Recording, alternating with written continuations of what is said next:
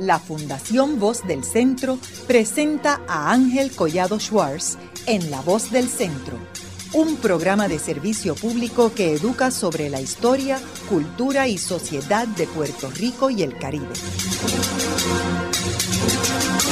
Saludos a todos. El programa de hoy está titulado El cabildeo de los de la estadidad en los Estados Unidos.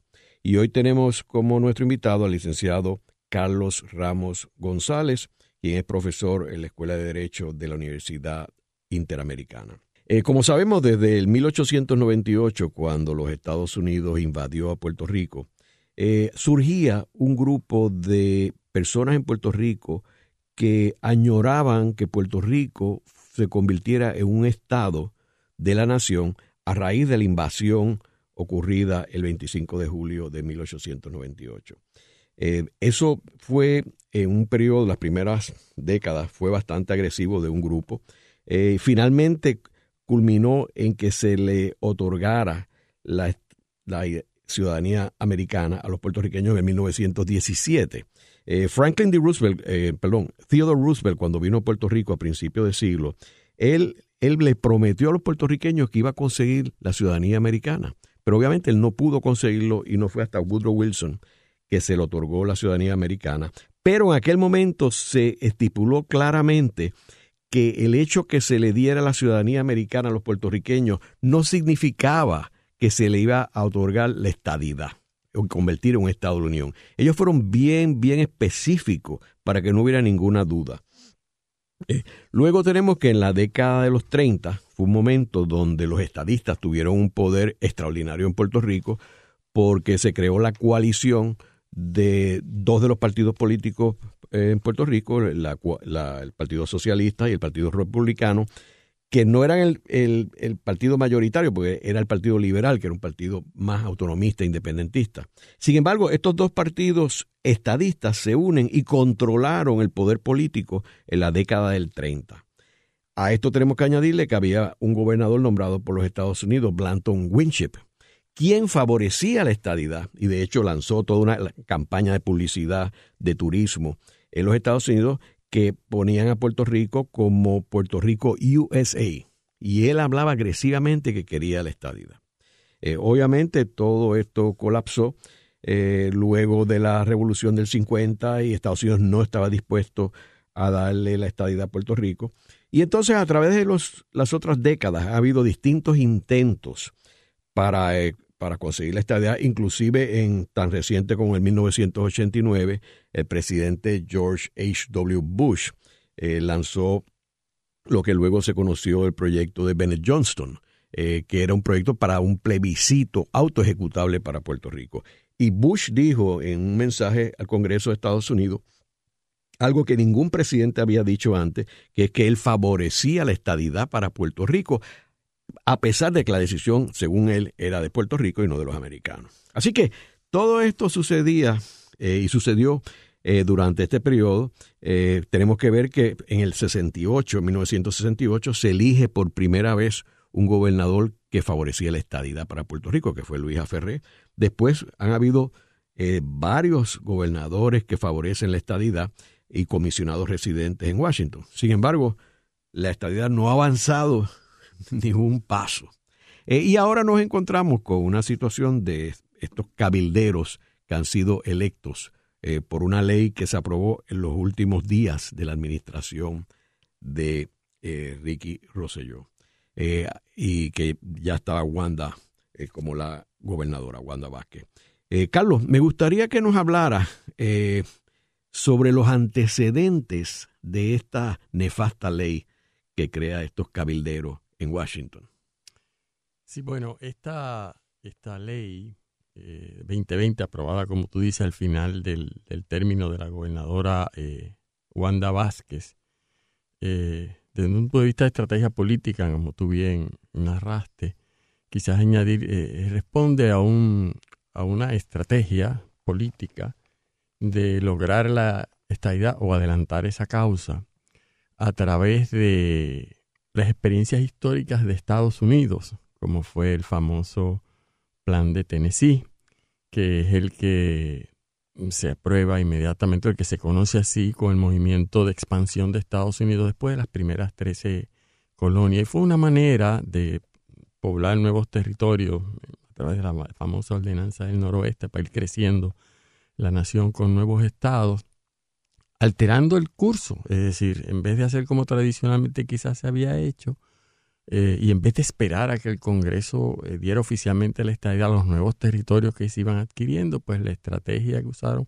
que se usó inicialmente en, estos estados, que no voy a entrar obviamente en los detalles, es que se declaraban primero estados y elegían supuestamente una delegación al Congreso para desde allá exigir rápido la estadidad que se sabía que venía tarde o temprano, pero que ellos querían temprano. Es decir, es una, es una estrategia históricamente existente en la expansión territorial de Estados Unidos, donde se forzaba la decisión de cuándo un Estado, que ya se sabía desde un principio que se adquirió que iba a ser Estado, pero que fuera antes de los poderes que son a través de la historia. Bueno, en Puerto Rico hay un sector de, estadistas que han estado planteando que eso es lo que había que hacer en Puerto Rico como estrategia, elegir unos delegados proporcionales a lo que nos correspondía si fuésemos Estado en el Senado y en la Cámara de Representantes, eh, y, que fuesen allí a Washington a, exigir la, la estadidad después que obtuviesen, como alegadamente obtuvieron aquí, un mandato del pueblo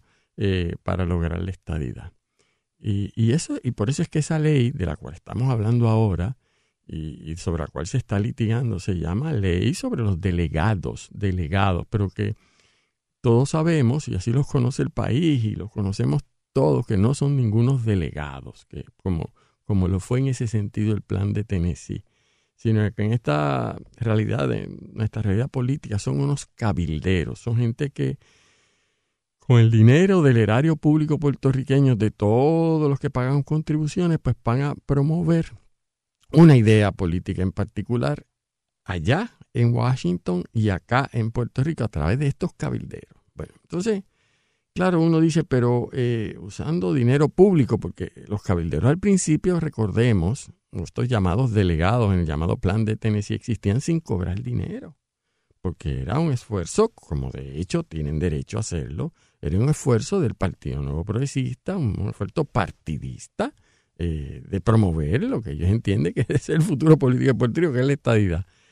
Pero entonces mm, se, se dieron cuenta que, o por lo menos pensaron que para hacer más efectivo ese reclamo allá de un cabildero más permanente, llamándoles delegado, había que pagarles, eh, y pagarles mucho dinero para que se comprometiesen.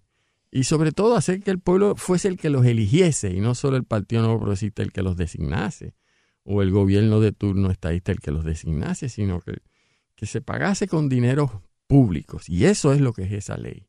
Esa ley forzó al país, aprobada a final de, ese cuatrenio, para que durante 2021 hubiese una elección especial supuestamente de todo el pueblo de Puerto Rico, pero que realmente era del pueblo estadista, para que escogieran quiénes iban a ser estos delegados, entre comillas, cabilderos, a favor de la estadidad, a, a quienes se le iba a pagar una cantidad de dinero, que son sobre 90 mil dólares, iban a ser funcionarios electos entonces, esto plantea toda una serie de, cuestiones constitucionales, vamos a ponerlas así, que quizás son las que mm, quieres que te vaya abordando, ¿verdad?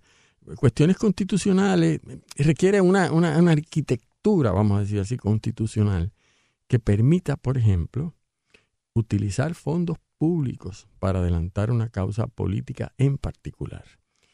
Y hay quien dice, bueno, pero, pero, ¿por qué no se pueden usar fondos públicos para una causa política? Bueno, porque nuestra constitución específicamente dispone eh, que los fondos públicos son para asuntos de interés público, porque usar el, dinero de todos los contribuyentes. Y ese mismo tribunal ha dicho en el pasado que promover los intereses de un partido político o el ideal de un partido político en particular es un fin privado. Porque los partidos políticos no son del gobierno, los partidos políticos son, son privados y tienen intereses privados.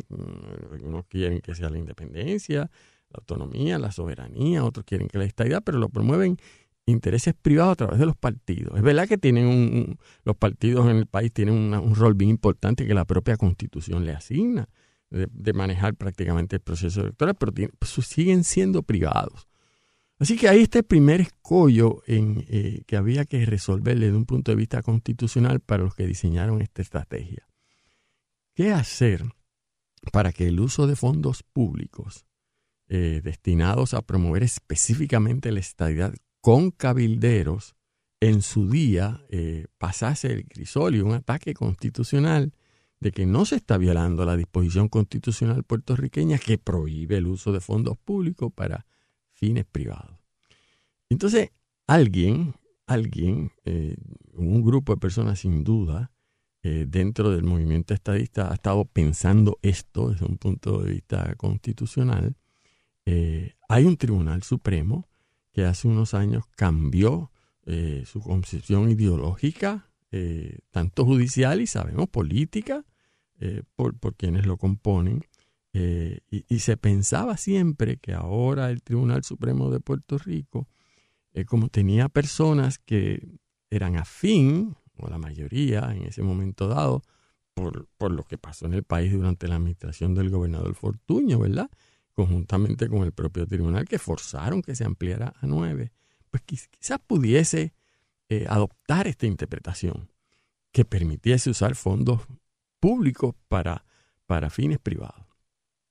Y eso fue lo que sucedió. A través de los años, particularmente desde el 2017, en, un caso que se conoce como Burgos Andújar versus, eh, Comisión Estatal de, Elecciones, o, bueno, por, ahí anda el título, Comisión Estatal de Elecciones versus, eh, se empezó a plantear la posibilidad, y sentando las bases para que esto fuese posible.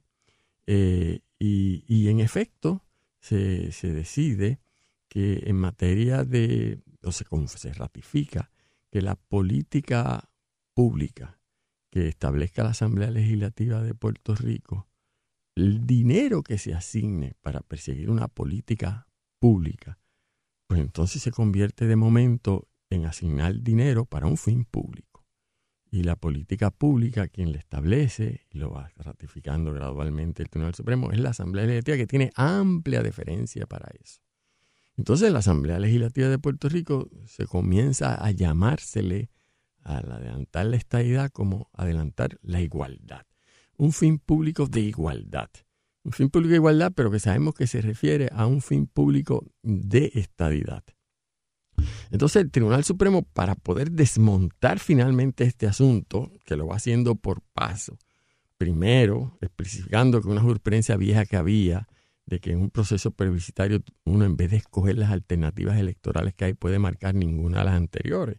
Y, bueno, y eso es tan válido como, como podría ser escoger una de ellas. Pero lo primero que hace es que declara que eso fue una decisión incorrecta para ir forzando en su día al elector a escoger las alternativas pensándose lo que se quería hacer en el futuro. La Asamblea Legislativa pronto vendría con el tema de los supuestos plebiscitos que finalmente iban a descolonizar el país. Y en ese caso, pues, precisamente de Burgos Andurra, pues revocaron esa, esa, esa disposición y fueron sentando las bases eh, para en su día, cuando establecieran la política pública a favor de la igualdad slash estadidad, pues forzaran al elector entre las alternativas que el legislador eh, decidiese. Paso uno. Paso dos. Aquí había una jurisprudencia eh, de hace unas décadas relacionadas con las primarias presidenciales de los partidos políticos de Estados Unidos. Y las primarias presidenciales de los partidos políticos de Estados Unidos, en los cuales nosotros, como sabemos, no tenemos el voto presidencial, se habían celebrado por décadas en Puerto Rico entre un grupo pequeñito, ¿verdad? A veces en las salas de la, de las casas, eh, el país ni se enteraba, porque los partidos políticos, demócratas y republicanos, son, son partidos privados, no, son entidades del, gobierno. Eh, entonces aquí se llevó, en un momento dado se le asignó a la Comisión Estatal de Elecciones supervisar esa, esas primarias, se, formaron unos litigios y el Tribunal Supremo de Puerto Rico, correctamente a mi juicio, por voz de juez Trías Monge, decidió en ese caso, que llevaron partidos políticos de minoría, PSP, se llama versus, Romero, que creo que es el nombre completo del caso, pues resolvió que no se pueden usar fondos públicos para esas primarias, para esa, para esa eh, eh primarias eh, de partidos políticos de, Estados Unidos o, o para presentar candidatos, porque eso es promover un issue político, porque eso acerca al país a la estabilidad. Y los fondos públicos, por lo tanto, no son para eso. Y claro, en esa decisión, Trias Monge. ¿Qué año fue esa decisión? Esa decisión, esa decisión de Trias eso es de los años 80, cuando Trias todavía estaba en el, Tribunal Supremo de los Estados de Puerto Rico, lo presidía. Eh, entonces, pues esa decisión va sentando la, la, las bases Trias Monge para a su vez decir, a su vez decir, eso no quiere decir que nunca pueda haber un, cambio de estatus político y que usemos fondos públicos para, para cambiar el estatus. Eh, y que la política pública de Puerto Rico, porque se reafirma en ese caso que el estatus político de Puerto Rico desde el punto de vista de su constitución, no así tanto la, exposición de motivos, ¿verdad? el preámbulo de la constitución, pero la constitución de Puerto Rico en ese sentido es de un estatus neutro. Por lo tanto, dice que ese caso, cuando aquí se promueve la defensa de la constitución de Puerto Rico, no se está promoviendo realmente el Estado libre asociado ni el Estado, se está promoviendo el Estado de vigente que el Congreso estableció y que aprobó. Eh, así es que hay que tener mucho cuidado cómo se hace. Ahora, el día que lo queramos cambiar, salirnos de, del status quo en un plebiscito verdadero, eh, no le llama de autodeterminación, pero uno donde hay un cambio oficial de política pública hacia movernos, pues eso tiene que ser consultándole al pueblo directamente, pero dice él, tiene que ser a través de un referéndum no discriminatorio. ¿Qué quiere decir? Él no, él no explica, pero sabemos que quiere decir donde el país esté informado y todo el mundo tenga las verdaderas opciones de promover su causa. Eh, no puede ser un plebiscito amañado, es un plebiscito de autodeterminación eh, con consenso, uno piensa, con respaldo de, quien tiene el control, que es Estados Unidos. Y bueno, y, dice que eso es así. Años después, desgraciadamente, sin revocar ese caso, el Tribunal Supremo de, Puerto Rico, de hecho, cuando entonces lo presidía el juez eh, Federico Hernández Denton, a mi juicio tomó una decisión, eh, yo creo, equivocada. Y es que sin, sin revocar ese caso se aleja y da a entender, da a entender que podrían haber eh, referéndum o plebiscitos en Puerto Rico relacionados con, por ejemplo, el, mismo voto presidencial eh, o, las primarias de los partidos, eh, porque eso promovía la democracia en general en Puerto Rico y como promueve la democracia, pues dejaba de ser en ese sentido un fin político partidista privado. Entonces permitió el uso de fondos públicos para esas primarias que todavía hasta el día de hoy se utilizan.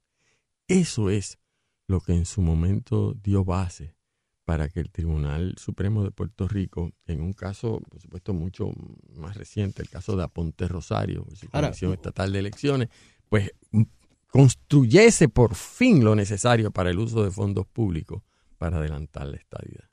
Eh, Carlos, pero no, es un poco ilógico que el Estado, o sea, use fondos públicos para unas primarias de unos partidos políticos que operan en Estados Unidos y que luego de esas primarias Puerto Rico no puede participar en las elecciones eh, de los candidatos que fueron seleccionados a través de esas primarias. ¿No es eso como un poco non sequitur? Este? Pues eso es así. E, eso es lo que decía Trias en el caso de, PSP eh, inicial. Eso nosotros no, podemos participar allí. Esto es una pérdida. Esos son fondos mal, mal, utilizados.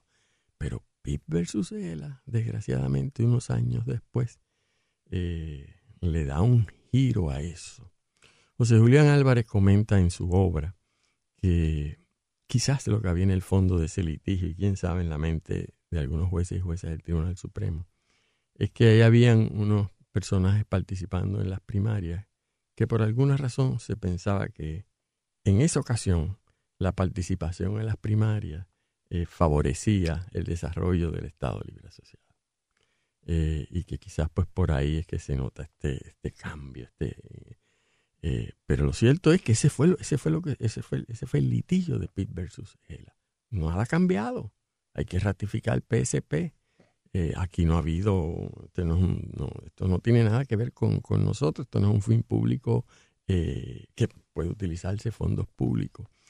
Pero eh, se discute a fondo y el tribunal llega a la conclusión de que el tema del voto presidencial siempre ha estado muy pendiente y que ha trascendido el ideal estadista porque ha habido personas del Partido Popular que lo han apoyado. Le da una vuelta al asunto para autorizar, sin revocar el otro caso, porque nunca lo revoca, simplemente se, se, se echa a un lado, lo deja a un lado y conjuntamente con esa decisión empieza eh, la nueva eh, perspectiva del uso de fondos públicos para promover primarias presidenciales es un fin público que hay que respetar a la Asamblea Legislativa de Puerto Rico. Y claro, si a eso tú le añades, a eso, a esa arquitectura jurídica, tú le añades que claro está, el uso de fondos públicos, para eso que te acabo de decir, porque es la política pública ahora, porque eso no promueve ningún estatus, eso sobrevive el otro caso, pero el otro caso dice que cuando es para promover un cambio de estatus, que Pitt versus ELA dice que participar en las primeras presidenciales no promueve un estatus. El caso de Trías, Trías había dicho para promover uno que cambie el estatus con fondos públicos, tiene que ser un plebiscito de verdad no discriminatorio. Y Pitt versus ELA ratifica, bueno, esto no es un plebiscito en su día, si lo hay, no discriminatorio, pues podría ser, y mantiene lo que había dicho Trías Por eso es que entonces el Partido Nuevo Progresista, desde que ha estado en el poder, ha estado promoviendo eh, estos plebiscitos para de alguna manera conseguir el visto bueno del pueblo en un referéndum, para oficialmente tener la autorización para en su día, que ese día fue a finales del 2021, eh, para que en su día tener la autorización, 2020, para en su día tener la autorización, pasar fondos públicos para el plebiscito para los cabilderos de la estadidad. Eh, y eso fue lo que dice el caso de Aponte Rosario. Aponte Rosario, que fue la primera parte de, bueno, de lo que tenemos hoy día, pues ahí el Tribunal Supremo valida lo que sucedió en las elecciones de 2020 con relación a la estadidad, que sabemos que fue una de las opciones, fue el plebiscito más reciente, eh, junta al plebiscito del 2017 y dice, estos últimos son bien fuerte en la decisión. Yo creo que es que el país no se ha dado cuenta de lo que ese caso decide. Ese caso decide que eso que pasó en 2020 no solo fue un plebiscito no discriminatorio como el que Trías decía en PCP versus Romero, sino que fue un ejercicio de autodeterminación prácticamente final. Es decir, ya el pueblo de Puerto Rico, dice ese caso, se autodeterminó. Y dice más, da a entender que en estos temas de autodeterminación, a mi juicio, demostrando una incomprensión de lo que es el proceso de autodeterminación desde el punto de vista del derecho internacional, no requiere de Estados Unidos. Puerto Rico se puede autodeterminar solo. ¿eh? Y esa decisión ya se tomó. Y el hecho de que el gobierno de Estados Unidos, que quizás el radio escucha no, no, recuerda, pero ese plebiscito, esa elección con relación a, a la estadidad, sí o no, de las elecciones de 2020 no fue avalado por el gobierno federal desde el punto de vista de que tenía unos dineros asignados para ese para esa consulta pero el, gobierno federal había dicho cuando se aprobó ese dinero especial, 2.5 millones, que solamente sería para un plebiscito no discriminatorio. Eh, y entonces, unos días antes de esa elección, el gobierno federal se expresó de que no iba a dar ese dinero porque ese, ese referéndum no era, eh, no era no discriminatorio. Ese referéndum, tal y como estaban planteadas las alternativas, el proceso de educación que hubo, señala aquella carta 1, 2, 3, 4 elementos que para el gobierno federal hacía que no pudiese dar dinero federal porque no era efectivamente eh, un proceso de autodeterminación, vamos a ponerlo así. Haremos una breve pausa, pero antes los invitamos a adquirir el libro Voces de la Cultura, con 25 entrevistas transmitidas en La Voz del Centro procúrelo en su librería favorita o en nuestro portal.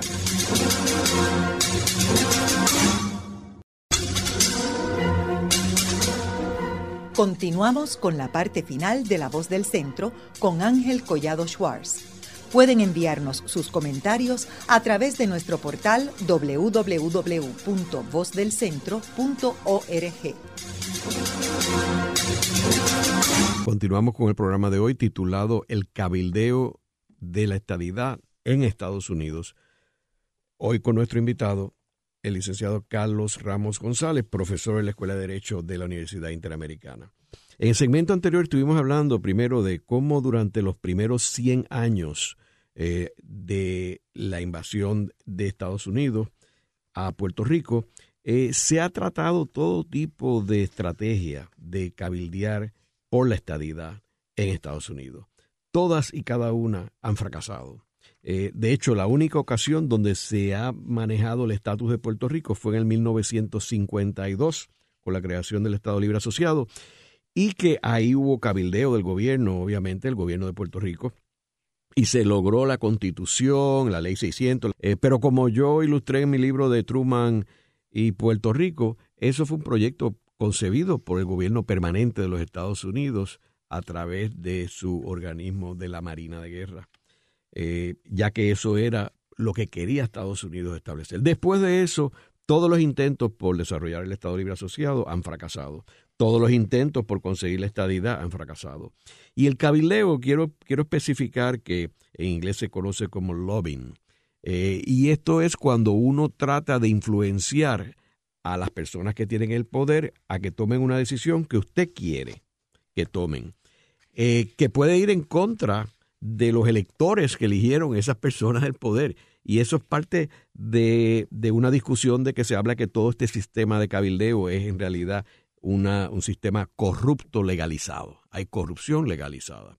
Y ese cabildeo, quiero mencionar también que hay dos formas de conseguirlo. Uno es contratando cabilderos profesionales, que en eso Puerto Rico ha invertido millones de dólares de los dos partidos políticos, tanto el Partido Nuevo como el Partido Popular, y anteriormente los otros partidos, y del gobierno de Puerto Rico que ha contratado cabilderos. Si hay un gobierno eh, eh, popular, pues son, es para defender el ELA, y si es estadista, para defender y buscar la estadidad. Eh, y la otra forma es levantándole dinero a los políticos en sus campañas políticas para influenciarlos en términos de su respaldo a, uno de los estatus. Y se ha canalizado, como mencioné, millones de dólares, todos sin lograr eh, el objetivo de ninguna de las partes, ni desarrollar el ELA, ni conseguir la estadidad. Ahora nos quedamos en el segmento anterior, Carlos, hablando de esta arquitectura, eh, que me gustaría que la resumieras para las personas que, no, no, oyeron la primer, el primer segmento, cómo esta arquitectura que tú has ido narrando, que ha ido en paz por pasos hasta el 2020, y el caso de Aponte eh, Rosario.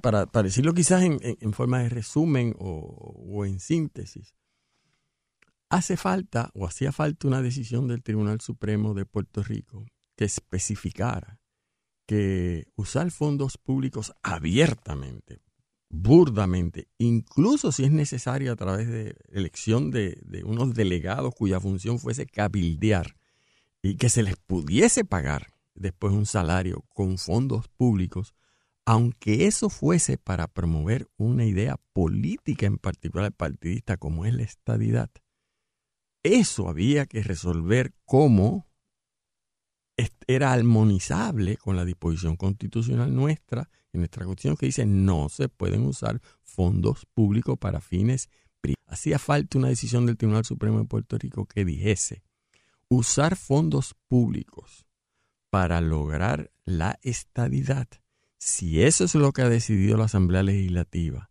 y eso es lo que ha avalado el pueblo de Puerto Rico, pues eso ahora se convierte en un fin público consono con la Constitución. Eh, y eso es lo que va a hacer Aponte Rosario. Va a recoger esa jurisprudencia que he estado narrando y oficialmente ahora va a decir, eh, ha habido un cambio de política pública oficial en Puerto Rico a raíz de, ese, de, ese, esas elecciones de 2020. Ahora, por mandato del pueblo de Puerto Rico, la Asamblea Legislativa de Puerto Rico estaba obligada a tomar pasos, los poderes políticos, incluyendo al gobernador, está obligada a tomar pasos para adelantar la nueva política pública. Que la nueva política pública empiezan a llamarle mucho es la política de la igualdad. Porque, claro, usar la frase es la política de la estadidad, todavía alguna gente que, no es abogado va a decirme que de la igualdad, si se sabe que están promoviendo un estado político en particular. Pero si tú le sigues llamando igualdad, pues da la impresión de que ya la lucha por la estadidad no es la lucha de un partido político. La lucha de la estadidad es como la lucha de Washington DC, donde hay prácticamente el 100% de la población lo asume como algo natural porque está ahí dentro. Pues ellos, ellos quisieran pensar que eso es exactamente lo que ha pasado en Puerto Rico a raíz de lo que sucedió en esas elecciones. Y Aponte les dice, pues eso fue lo que pasó en Puerto Rico a raíz de esas elecciones. En Puerto Rico, dice el Tribunal Supremo, y nosotros hemos dicho que hay que respetar eh, las decisiones de política pública, porque esa la establece la legislatura, no la establece la rama judicial. Y si además esa política pública viene avalada directamente por el mandato del pueblo en, un, en una consulta que hubo en las elecciones que para el Tribunal Supremo jurídicamente no fue discriminatoria, sino que fue de acuerdo con el Tribunal Supremo un ejercicio de autodeterminación, porque entre otras cosas, para autodeterminarse, lo que hay que hacer es consultarle al pueblo de Puerto Rico y no hay que consultarle a más nadie, ni a los organismos internacionales, ni si el proceso se presentaron las alternativas adecuadas. Eh, la forma como tiene que darse esa, eh, los elementos necesarios para que exista un ejercicio válido de autodeterminación bajo el derecho internacional, nada de eso tiene que eh, es importante. Lo importante es la consulta al pueblo y ya aquí se dio. Y Puerto Rico se autodeterminó y ahora la política pública de Puerto Rico, pues es la estabilidad. Y entonces, pues ahora se puede usar fondos públicos para, no digo yo, cabilderos. Ahora se puede usar fondos públicos para promover la estabilidad a todos los niveles del gobierno. Por eso yo he planteado una de las columnas del Nuevo Día, como esta es la nueva política pública y es perfectamente constitucional, de acuerdo al Tribunal Supremo con el caso de Aponte Rosario pues no solo podemos elegir estos cabilderos, que, es una criatura bien extraña porque no sabemos qué tipo, no, no, están asignados a ninguna rama de gobierno, eso lo podemos hablar más adelante. Es una, es una criatura bien extraña porque, porque es que no encaja eh, con la constitución de Puerto Rico desde mi punto de vista, porque está pensada, en, eh, a mi juicio, en premisas incorrectas de lo que es el proceso de autodeterminación. Cualquier agencia del gobierno de Puerto Rico, teóricamente hoy día podría poner en cada una de sus páginas esta agencia está dedicada a dar servicios y a promover la igualdad. Porque ahora resulta que promover la igualdad, incluso nuestros, nuestros funcionarios públicos del gobierno, que supuestamente por el lado de la ley de ética no pueden hacer política partidista mientras están trabajando, bajo esta interpretación, cuando se promueve la estadidad como funcionario público mientras se trabaja, no se está promoviendo un ideal político, se está promoviendo la política pública de Puerto Rico. Y esa es parte de lo que, lo que en teoría viene. Todavía no, todavía no, todavía por ahí no viene la cosa, ¿verdad? Pronto va, pronto va a venir la tablilla obligada que diga, esta es la nueva política pública. Puerto Rico queremos igualdad. Y eso no es un issue político. De acuerdo con el Tribunal Supremo, pedir la igualdad y la estabilidad ahora es la política pública. El caso de Aponte, eso es lo que resuelve. Y va punto por punto, rebatiendo los argumentos de los que llevaron el caso en la dirección de lo que yo acabo de decir. Primer punto, esa ley de los cabilderos de la estadidad que se llama delegado tiene un fin público consistente con la Constitución de Puerto Rico, es decir, el artículo 5, sección 6. Ese fin público de lograr la estadidad, la llamada igualdad, ya no es un fin privado. Ahora es el fin público que ha establecido la Asamblea Legislativa avalada por el pueblo de Puerto Rico en las elecciones de 2020. Y por otro lado, el hecho de que el gobierno federal no haya dado el dinero para esa consulta, eso no le quita en lo absoluto legitimidad. Y no le quita legitimidad porque las formas de lograr la estadidad, dice así el tribunal, las diferentes estrategias para lograr la estadidad no las define el gobierno federal, ni mucho menos el Congreso, solo decide cada territorio. Y Puerto Rico ha decidido que esta es su forma y el gobierno federal no tiene por qué meterse en esa lucha por la estabilidad de Puerto Rico. Y así lo resuelve el Tribunal Supremo de Puerto Rico en ese caso. Y entonces, claro, te queda, les queda entonces finalmente el último punto, pero, pero es que es discriminatorio de verdad. vuelve y se reitera. Si fuese discriminatorio, entonces está prohibido, porque el caso de PSP versus ELA, que aunque lo modificamos en PIP, nunca lo revocamos. Entonces, si fuese discriminatorio, tienes razón. Pero es que no es discriminatorio, porque aquí participó todo el que quiso. Aquí el que votó que sí sabía por qué votaba que sí. Al finalmente tuvo el visto bueno de, muchísimas, de muchísimos votos en la Asamblea Legislativa.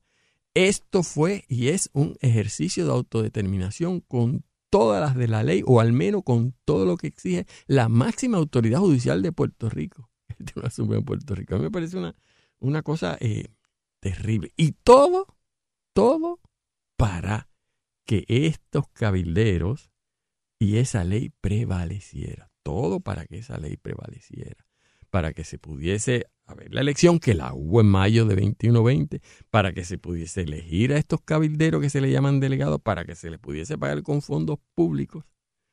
Eh, eh, y, para, y para en su día, que eso es lo que ahora se está litigando en el tribunal, que ya hay una decisión del, tribunal de primera instancia, para esa ley que es parca, corta, a mi juicio, por la naturaleza de la, no da definiciones adecuadas del trabajo que van a hacer esos cabilderos.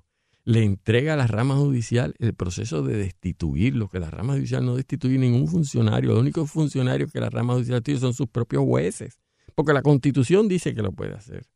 Pero todo funciona, y además los jueces no son jueces electos, los jueces no, son, no pertenecen a las ramas políticas. Todos los demás funcionarios del gobierno de Puerto Rico, todos y todas, sean miembros de la Asamblea Legislativa, sea el gobernador o sean los alcaldes, bien la constitución establece un proceso de residenciamiento que se da en esas ramas o bien la ley crea una división especial ahí en el FEI, que es el que los puede destituir. Pero jamás, salvo, repito, sus propios jueces y juezas, la rama judicial es la que hace un proceso de destitución, porque eso no es consono. Pues esta ley le asigna eso a la rama sin decirle ni cómo es que tiene que hacerle el juez o la jueza que le toque el caso. La ley dice, si estos cabilderos por la estadidad o estos delegados, porque lo que están es luchando por la política pública del Estado Libre ahora la nueva política pública avalada por el pueblo de Puerto Rico, que es luchar por la estadidad, pues si no hacen su trabajo y no define con exactitud cuál es su trabajo, excepto luchar por la estadidad y rendir unos informes mensuales sin dar detalles de qué es la lucha por la estadidad ni cuál es el contenido de los informes, pues el secretario de Justicia puede iniciar un proceso de institución para que el juez o jueza que le toque un caso para que el Poder Judicial destituya. Y entonces, pues claro, ahí está el pleito que ahora mismo pues está resolviendo, donde un tribunal ha dicho, mira, esta ley es tan extraña, sin meterme en Aponte Rosario ni nada, yo no, yo no tengo herramientas, yo no sé cómo hacer esto, porque esto, yo, no puedo describir cómo se lucha por la estadidad. Eso es un issue que le toca a los tribunales, eso es un issue que le toca a las ramas políticas o a los partidos políticos. Yo no puedo con una ley tan parca y tan vaga asumir un rol que le toma a otras ramas de gobierno. Entonces decidió abstenerse lo que se llama una, una, una cuestión política.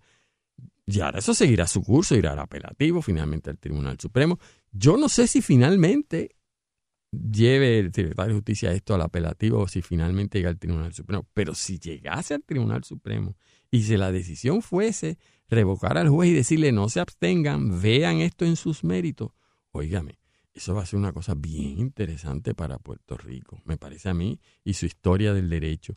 Porque finalmente lo que se le está pidiendo a las ramas judiciales, mira, lo que no hicieron las ramas políticas, háganlo ustedes. Dinos, Poder Judicial, dinos cómo es que se lucha adecuadamente para la estadidad. Explícanos cómo es que he radicado los informes. Porque si ya que tú nos dijiste en Aponte Rosario que puedo usar dinero para esto, pues complétame el círculo. Dime ahora cómo es que logro la estadidad. Y a mí me parece que eso es una cosa tan terrible para este país, porque querrámoslo o no, y alejémonos de las formas jurídicas, Puerto Rico nunca ha ejercido, conforme establece el derecho internacional, un verdadero eh, eh, eh, proceso de autodeterminación. No lo ha establecido. Donde el pueblo de Puerto Rico, consciente de todas sus alternativas políticas, toma una decisión verdadera sabiendo lo que implica la estabilidad, sabiendo lo que implica la independencia, sabiendo lo que implica la soberanía, sepa exactamente a qué se tiene y ojalá que fuese con supervisión del derecho internacional y las agencias internacionales. Puerto Rico no ha pasado por eso. Eso lo han dicho los partidos políticos hace unos años emitieron una declaración conjunta diciendo nunca lo hemos ejercido y lo queremos. De eso se tratan los proyectos que están en el Congreso ahora mismo. Y uno de ellos dice para facilitar el proceso de autodeterminación de Puerto Rico. Y resulta que el Tribunal Supremo de Puerto Rico, en el caso de Ponte Rosario, dijo, no, no, ya nosotros nos adelantamos. Ya ese proceso se dio en Puerto Rico. En Puerto Rico ya nos autodeterminamos y no, necesitamos el Congreso para eso. Lo que necesitamos es desarrollar las diferentes estrategias para lograr lo que ya es la voluntad del pueblo de Puerto Rico. Y entonces desde esa perspectiva, esta ley, que yo le he llamado una ley mal nacida, está cimentada sobre esa arquitectura jurídica eh, equivocada del Tribunal Supremo de Puerto Rico y quizás está próximo repito, a tocársele las puertas, si es que revocan la decisión del juez Cueva, para que el Poder Judicial sea el que precise los contornos de la lucha por la estabilidad. Y yo creo que ya eso a mí eso me rompe la cabeza. Porque fíjate Ángel, te voy a decir una crítica, una autocrítica incluso a lo que yo estoy diciendo, y tú lo decías ahorita en tu resumen. Oye, pero ven acá, pero cuando los populares están en el poder y los tuvieron por años, usaban cabilderos fondos públicos para pagar para estar el Estado Libre Asociado. Entonces, ¿y por qué y por qué eso era bueno y lo de ahora no? Porque incluso lo de ahora es con el aval del pueblo de Puerto Rico en un, en un proceso que tú lo puedas criticar, pero eso es mejor que lo que tenían los populares, que se pasaban defendiendo el ERA sin siquiera tener la autorización formal. Bueno, la respuesta a eso vamos por parte. Primero porque nadie llevó el caso. ¿Ok? Y ni nadie aprobó una ley. Segundo, y para mí más importante, porque cuando el Partido Popular o el, gobierno del Estado Libre Asociado promovía el Estado Libre Asociado, lo que está promoviendo es lo que dice la ley que existe, lo que está promoviendo es el estatus vigente, está promoviendo lo que establece el Congreso de los Estados Unidos, está promoviendo lo que, lo que dice la legalidad federal. Y la legal federal es la ley 600. Por lo tanto, lo que está diciendo es yo que promuevo el Estado Libre Asociado porque eso es lo que dice la ley. Y además, por años aquí hubo plebiscitos que muchos hemos cuestionado que nunca fueron autodeterminación, pero que ganaban, por mucho ganaban los, estados libristas. No es un buen argumento porque tampoco fue un buen ejercicio de autodeterminación. Pero la diferencia fundamental para mí está desde un punto de vista constitucional jurídico en lo que te acabo de decir. Lo que esa gente hacía, nunca lo cuestionamos en los tribunales. Dos, era defender la ley federal, que en este caso es la ley, ley 600, ¿verdad? Y tres, y yo creo que todavía más, más, más importante que todo esto, no eran tan burdos. No le decían al pueblo así, ya se acabó con la autodeterminación. Puerto Rico ya escogió, porque el Partido Popular, con todos sus defectos, que créeme mucho, y el colonialismo internalizado, como lo tiene todavía la fuerza de ese partido, su teoría siempre ha sido que no se le cierran las puertas hacia nada. Hacia futuros desarrollos no están cerrados. Esta posición de ahora, no, ya eso se cerró. Eso se cerró. Eso es fascinante. Porque cuando el Congreso decida si aprueba uno de estos proyectos, fíjate tú, si el Congreso hay un consenso y se aprueba uno de los proyectos que están pendientes de una especie de plebiscito o referéndum o constituyente con aval federal, oye, ¿dónde queda, ¿dónde queda Ponte Rosario? Pues esto ya estaba resuelto. Y esto no estaba resuelto. ¿Y qué, qué, vamos a hacer ahora? Por cláusula de supremacía, el propio tribunal en su día va a admitir que lo que dijimos anteriormente no va. Y lo que dijimos fue una falsedad. Fíjate en, qué, mal, en qué mal parado queda, a mi juicio, el Poder Judicial en toda esta estrategia que a mi juicio está pensada, no desde el Poder Judicial, desde antes, de llevar unos casos pensando que allí iban a haber unos jueces y juezas que iban a comprar esta peligrosa teoría, a mi juicio, para un auténtico proceso de autodeterminación del pueblo de Puerto Rico y que en su día explote por donde explote esto, pero que sea auténtico. Carlos, ¿y esto se puede apelar al Tribunal Federal? Bueno, esta decisión no, ya pasaron todos los temas y además no había un issue federal envuelto. Es un issue estrictamente de derecho constitucional puertorriqueño. ¿Por qué? Porque la decisión de fondos públicos solamente para fines públicos y no para fines privados es una disposición constitucional autóctona. Lo que diga el Tribunal Supremo de Puerto Rico sobre ese tema es final y firme en cuanto a lo que significa, ¿verdad? Lo que en su día sí se va a poder apelar es si el Tribunal Supremo, por, ejemplo, de Puerto Rico, el Poder Judicial no le hiciese caso a un plebiscito federal. no le hiciese caso a un poder de auto, un proceso de autonomía que auspicia el Congreso. Eso sí que sería interesante que en su día diga, no, no, no, pero lo diga de verdad, en un contexto verdadero, no como aquí. Nosotros no le vamos a hacer caso, no yo a una cartita, como dice el tribunal aquí, a una opinión de un funcionario que dice a veces el tribunal usa como que un funcionario de segunda que dice no te voy a mandar los fondos para eso. No, vamos a ver si alguna vez el Tribunal Supremo dice, si aquí viene un plebiscito federal auspiciado por el Congreso, no le vamos a hacer caso porque ya nosotros nos autodeterminamos. Y dudo muchísimo que vayan a hacer eso. Carlos, ¿y qué término tienen e, estos delegados? Hasta el 2024. Ok, ¿y qué sucede en el 2024? Ah, pues no sabemos. Va a acabar una nueva ley, se acaba su función. O sea, esta ley termina el 2024. Termina su función. Pero la autorización judicial, vamos a llamarlo así, para aprobar otra o otras estrategias para luchar por la estadidad con fondos privados está intacta porque está avalada por el Tribunal Supremo de Puerto Rico. ¿Y esta ley se puede revocar? Esta ley se puede enmendar, se puede, la Asamblea Legislativa la puede eliminar. Pues, por supuesto que sí. ¿Y por qué no han tratado de eliminarla? Bueno, ha habido unos esfuerzos, de hecho, eh, pero no, no, tú sabes cómo está la, la, la composición en, el, en, la Asamblea Legislativa de Puerto Rico, que ninguno tiene mayoría total. Uno de los esfuerzos más recientes, aunque tú no creas, fue hace dos semanas. Fíjate qué interesante. Era un esfuerzo para que los cabilderos por lo menos tuviesen que rendir informes a ética, a la, a la, ética gubernamental, porque no hay quien los supervise, aunque ética ha dicho que tienen que hacerlo, no les hacen caso, porque la ley no está clara. Acuérdate, esta ley crea a los funcionarios y no le responden a nadie, ni siquiera le asignaron agencias.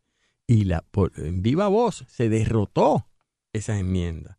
Y después cuando la prensa informa se le preguntó a algunos senadores que se oponen a esto, porque tú le votaste a que por lo menos rinda informe, porque si le votamos a favor, indirectamente estamos avalando la estructura, indirectamente estamos avalando esta ley que crea los cabilderos y no queremos prestarle nuestro voto para perfeccionar lo que a nuestro juicio es una ley eh, incorrecta, desde mi perspectiva, analmacida, inconstitucional. Así que quizás, pero no tienen los votos, eh, quizás podría intentar revocarla totalmente. Claro, entonces vendría otro pleito de los que creen que tienen, que tienen un derecho adquirido, son los que dejan de momento sin trabajo, pero eso sería otro pleito interesantísimo, ¿verdad?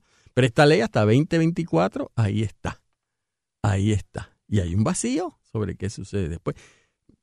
Yo te recuerdo que lo que viene ya mismo, no conforme esta ley, sino parte de las leyes antecesoras a esta que dieron lugar a esa eh, elección de 2020, lo que viene ya mismo es la votación simbólica apoyada por la legislatura y estoy seguro por el Tribunal Supremo de Puerto Rico para que al igual que Guam, eso lo ha discutido también el Tribunal Supremo en Puerto Rico, haya siempre conjuntamente con las elecciones presidenciales, siempre se vote también simbólicamente por cuál es el candidato a presidente que quieren los puertorriqueños. Eso está legislado y avalado por el Tribunal Supremo como que es constitucional.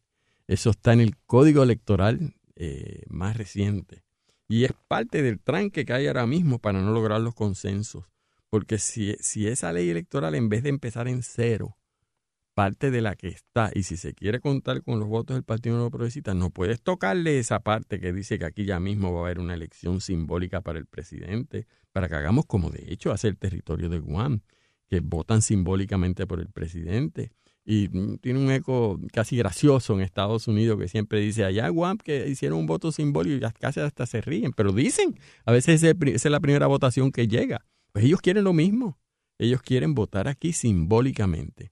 Y digo ellos porque me parece que es, toda una aspiración de un partido político en particular y esté usted de acuerdo o no con ese partido político, hay asuntos, a mi juicio, que requieren los consensos más básicos de nuestra sociedad. Eh, Carlos, y en términos de que se vaya a eliminar la ley, obviamente, aunque hubiera consenso en la legislatura, necesitaría la firma del gobernador. Sí, mismito esa es otra razón. esos son otros cuatro oh, esa es otra razón. Y, y, el gobernador, es fascinante porque el gobernador en este tema el gobernador, cada vez que le preguntan, incluso ya él lo ha llevado, porque yo creo que él se lo ha creído, ¿sabes? y además como está avalado por el Tribunal Supremo, el tribunal cuando le pregunta, pero mire usted, él se molesta. Y dice, pero es que, él se molesta, pero ¿cómo alguien puede estar en contra de la lucha por la igualdad? Si la igualdad, es verdad que esta es la lucha por la estabilidad, pero ya eso no tiene sentido, esto es pura igualdad. fondos públicos, ¿por quién no quiere fondos para la igualdad? ¿Cómo no puede ser un fondo público la igualdad? O sea, el gobernador ya lo ha racionalizado de tal manera que ahí no hay manera que pase. El programa de hoy hemos discutido la malnacida eh, ley que provee delegados eh, electos o cabilderos en Estados Unidos para lograr la estadidad. Eh, esta ley que, que, tiene un término hasta el 2024 provee el dinero para pagarle unos sueldos altísimos a estos delegados para conseguir la estadidad y es obvio que no han conseguido la estadidad en lo que va en su término y es obvio que no la van a conseguir. Eh, todas las señales en Estados Unidos es que la estadidad no es viable y no es una opción. Y esto ha sido así desde el 1898, no ha sido algo nuevo. Eh, así que es un ejercicio estéril eh, que en realidad a un país que necesita tantos fondos públicos y hay tantas necesidades, es es casi imperdonable que se dedique un centavo a este esfuerzo estéril. Eh, muchas gracias. Esta ha sido una producción como servicio público de la Fundación Voz del Centro. Los invitamos a sintonizarnos la próxima semana a la misma hora. Y recuerden que pueden adquirir el libro Voces de la Cultura en su librería favorita o en nuestro portal.